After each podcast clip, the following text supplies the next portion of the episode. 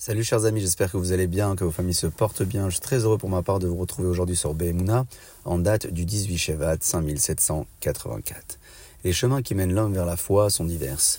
Nous pouvons nous renforcer dans notre foi en Akadosh Borou à travers notre accomplissement des mitzvot. Ou encore, nous pouvons nous renforcer dans notre foi en côtoyant les sages d'Israël et les grands de la génération.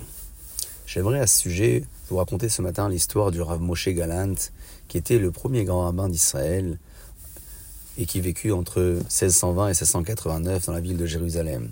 À cette époque-là, Israël a été frappé d'une sécheresse sans précédent puisque la pluie n'était pas tombée pendant quelques mois. Le pays vivait sous l'Empire ottoman et domination musulmane majoritairement. Le Moufti vient consulter le Rav Moshe Galant pour lui demander de prier à Dieu et il lui exige un délai de trois jours maximum pour que sa prière soit exaucée, en lui disant que si, au bout de cette échéance, la pluie ne serait pas tombée, il l'exilerait dans le désert toute la population juive du pays. Moshe Galand réunit toute la communauté sur la place publique et ils jeûnent ensemble et ils prient ensemble. Et un jour s'écoule et un second jour s'écoule. Le troisième jour arrive, il dit à toutes les familles, à toute la communauté, de rentrer chez eux pour aller chercher des vêtements de pluie, des kawaii, des chaussures, des bottes, des parapluies, en leur annonçant qu'ils allaient tous ensemble se diriger vers la tombe de Shimon Hatzadik pour aller implorer à Kadosh Baruch ce jour-là. Les familles entrent chez elles et reviennent avec l'équipement demandé par le Rav. Ils se dirigent tous vers la tombe de Shimon Hatzadik. Et ils passent par le char Shrem qui est l'une des portes dans la ville de Jérusalem, se trouve là-bas un général musulman qui voit Rav avec tous ses fidèles, habillés avec une tenue de pluie dans ces temps de sécheresse.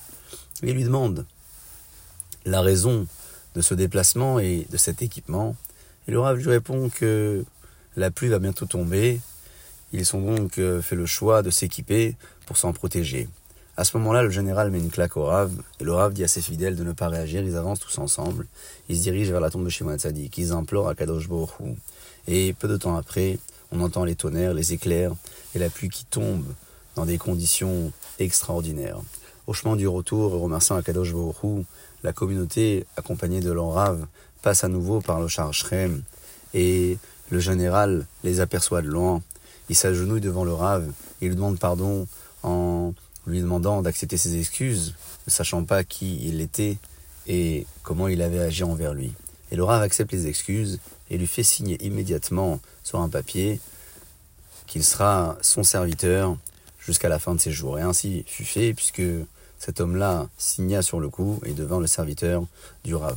Voilà, Rabotaille, le chemin de la foi que nous pouvons également faire le choix, nous aussi, euh, de prendre soit au travers de l'accomplissement de nos mitzvot, ou encore au travers de la compagnie que l'on saura choisir lorsqu'on ira s'asseoir près des sages, lorsqu'on ira écouter la parole des sages, et lorsqu'on découvrira que ces sages sont porteurs du message divin, nous aurons la possibilité de nous renforcer également dans notre Torah et dans l'accomplissement de nos mitzvot. Sur ce, chers amis, je vous souhaite de passer une excellente journée pour vous et pour vos familles. Je vous dis à très bientôt.